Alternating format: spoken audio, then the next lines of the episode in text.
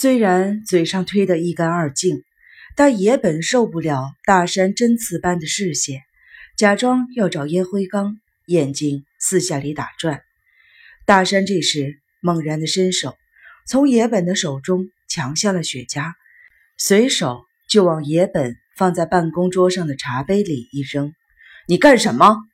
野本勃然大怒，好不容易才忍住冲动，没有把大山推开。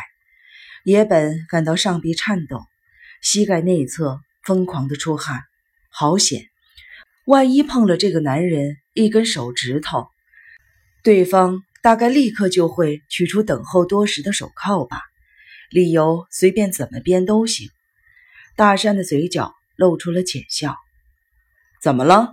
眼睛瞪得跟棋子一样大，想打我就打呀！”野本抬起了手背，抹去了鼻翼的汗。新谷在本公司的账簿上做手脚，我也正在找他。不过，我绝对不会借助警方的力量，所以也不想帮你们。我说的很清楚了，你请回吧。可是，既然有人投诉说新谷好像被杀了，希望我们调查，那我们调查一刻就不能放任不管。野本舔唇：“是谁？谁这样投诉？”总厅公安部的仓木警部。野本惊讶的倒退了一步：“你说仓木？是的，就是被你们雇佣落魄拳击手揍个半死的那个仓木警部。”野本这下子完全乱了阵脚，他抬起哆嗦的手指，扶了一下眼镜：“你不要血口喷人好不好？那个刑警确实来过，但就那么一次。我在报纸上看到了，他八成是喝醉了跟人打架吧？说是我们主使的，诬赖人也该有个限度吧？”大山伸出了双手，一把拽起野本的外套前襟，野本想甩开他的手。但对方纹丝不动。是啊，是啊，不过这次的对手是我，我比仓木警部稍微壮一点。你要雇人，可要仔细挑选。屈辱感哽在野本的喉头。可恶，我不会放过你的！看你是条子，对你客气，结果你就得寸进尺。你以为这种老掉牙的恐吓能够吓唬我吗？虽然我不知道谁是你的靠山。不过你去告诉他，我们已经掌握了证据，该到算总账的时候了。大山对着野本的眼镜哈了口气，这才轻轻地推开他。野本踉跄的退后，一屁股跌坐在沙发上，眼镜被大山哈出的雾气弄得一片白。只听见门发出了关上的声音。等到眼镜的雾气消失时，室内只剩下野本一人。混蛋！野本大声的怒吼，用力的朝桌角踹去。愤怒和羞辱令他几乎窒息，身体像是要散开弹出去。受到如此挑衅，却没有出手，连自己都不敢相信。但原因并不是因为对方是警察，那只是用来说服自己的借口罢了。在大山的注视下，野本有生以来。第一次感受到了恐惧，那和他对着仓木时感到的毛骨悚然不同，是纯粹生理上的恐惧。那是一双如假包换、恨不得杀了我的眼睛。野本拿起手帕擦汗时，响起了一阵恐惧的敲门声。野本把手帕收起，整平外套的前襟，恐惧和愤怒如潮水般的退去，只剩下。奇妙的无力感。进来，出声招呼后，门开了一条缝。赤井畏缩的探出脸，窥视着野本。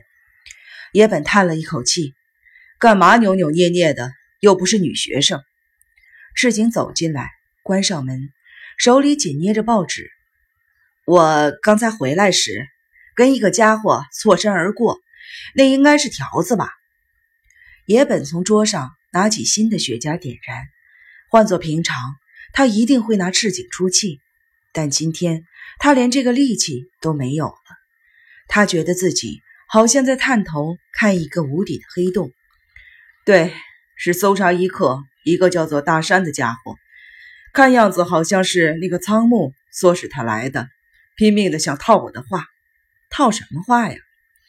把仓木揍个半死的人是不是我们？还有，我们是不是把新谷灭口了？就这些。他还说什么？他们已经掌握了证据。我看八成是唬人的。如果真的掌握了证据，怎么可能放过我们？赤井缓缓地在野本对面的沙发上坐下。呃，那个，其实我就是为了新谷的事来找您。野本觉察到赤井的声音嘶哑的有些异常，这才重新的打量他。赤井满头大汗，脸色也不太好。怎么了？新谷那小子竟然还活着！野本只觉得沙发底下突然一空，连忙抓住了扶手。你说什么？赤井抬手抹嘴。我明明把他从崖上扔下去了，不知为什么他好像死里逃生了。您看这个。赤井说着，把折起的报纸往桌上递过去。野本将雪茄往烟灰缸里一扔，拿起了报纸。赤井继续说：“这是一周前。”也就是十一月十三日的《能能新报》，今天我在营园议员的事务所凑巧看到，所以就偷偷的拿了回来。营园哲士是石川县选出来的民政党议员，和风明星业交情很好，现在等于是专门负责风明星业对民政党捐赠政治现金的窗口。首先进入野本眼帘的。是新谷和彦身穿睡衣拍的不甚清晰的照片。我是谁？恢复了意识，却恢复不了记忆。上个月二十八日，在孤狼甲被人发现的头部重伤、身份不明的男子，在株洲市中央医院接受了治疗。最近，主治医师对他的恢复状况做了说明。据该院的脑外科主任钱野表示。这名男性在被发现两天后就恢复了意识，但却完全丧失之前的记忆，至今仍无好转。头部的挫伤本身虽不严重，但精神的冲击似乎引发了逆行性的健忘症。根据警方的调查，这名男性身上没有任何东西足以判明身份，年龄也不详，推定应为三十至三十五岁，身高中等，体型偏瘦。比对指纹后，确定没有犯罪前科。根据现场情况分析，极有可能是意外或是自杀未遂。警方接下来会比对离家出走和失踪者的资料，并进行调查。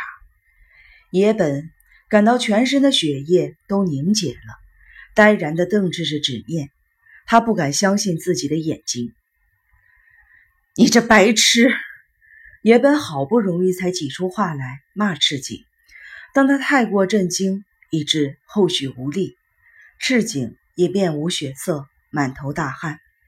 野本慎重地压低了嗓音说：“这种报道要给大人物看到了，你应该知道我们会有什么下场的。”赤井活像从水槽蹦出的金鱼一样惊慌地说：“嗯，那当然。可是那小子……”明明应该已经掉到崖底了，怎么还会被救起？一定是中途挂到什么树枝之类的。不谈那个了，现在最要紧的是要赶快处理。拖久了，让新谷恢复了记忆，那可就真的玩完了。野本扔开了报纸，双手抱头，不过又立刻恍然大悟似的抬头问道：“这篇报道应该没有登上全国版吧？”赤井急急的点头，就我在营园议员那边看见了，全国的报纸并没有刊登，没有大报社会在那种乡下设置分社。可是，也许是特派通讯员，又或者是有哪个记者看了这篇报道，会从金泽那一带的分社跑去采访。就算没有这种情形，大人物也有他特殊的消息渠道。赤井的喉结上下的蠕动。怎怎么办？笨蛋，这还用说吗？你立刻去把新谷带出医院，然后尽快下手。这次一定要让他毙命，越快越好。一定要做的天衣无缝。那就再把他从孤狼甲丢下去好了。这回我会先把他大卸八块，之后再扔下去。要怎么做随便你。如果这次失败了，那真的就是吃不了兜着走。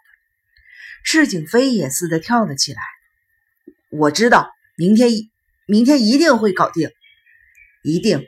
还有，去接那小子时不能用蛮力，要用头脑，让他乖乖的跟你走。赤井正要开门时，又迟疑了一下，转过身去。转我，关于大人物要找的那个东西，既然新谷还活着，也许能从他那里问出来吧。不过要看他是否恢复记忆了。野本用力的一拍沙发扶手，用不着想那么多。我们一开始接到的命令就是等那个家伙干掉简之后，立刻收拾他。叫我们找东西是后来才吩咐的。不管找不找得到，都不关我们的事情。总之，一定要把新谷干掉，懂了吗？赤井冲出去之后，野本颓然地往沙发椅背上一靠。新谷还活着的事情，要是让大人物知道了，他的信用会立刻的土崩瓦解。更别提，万一被仓木或大山打听到了，那更是雪上加霜。一定得尽快送新谷上西天。想到这里，野本突然想起赤井最后那句话。野本抓抓下巴：大人物要找的照片，真的被新谷藏在某处了吗？这样的话，等新谷恢复记忆之后，好好的拷问他，也是一个好办法。如果告诉大人物新谷还活着，不晓得会怎么样了。不过还是算了吧，何必主动报告自己搞砸的糗事呢？不过，万一……野本叹了一口气，起身去拿酒。还有一点时间，再仔细的想想吧。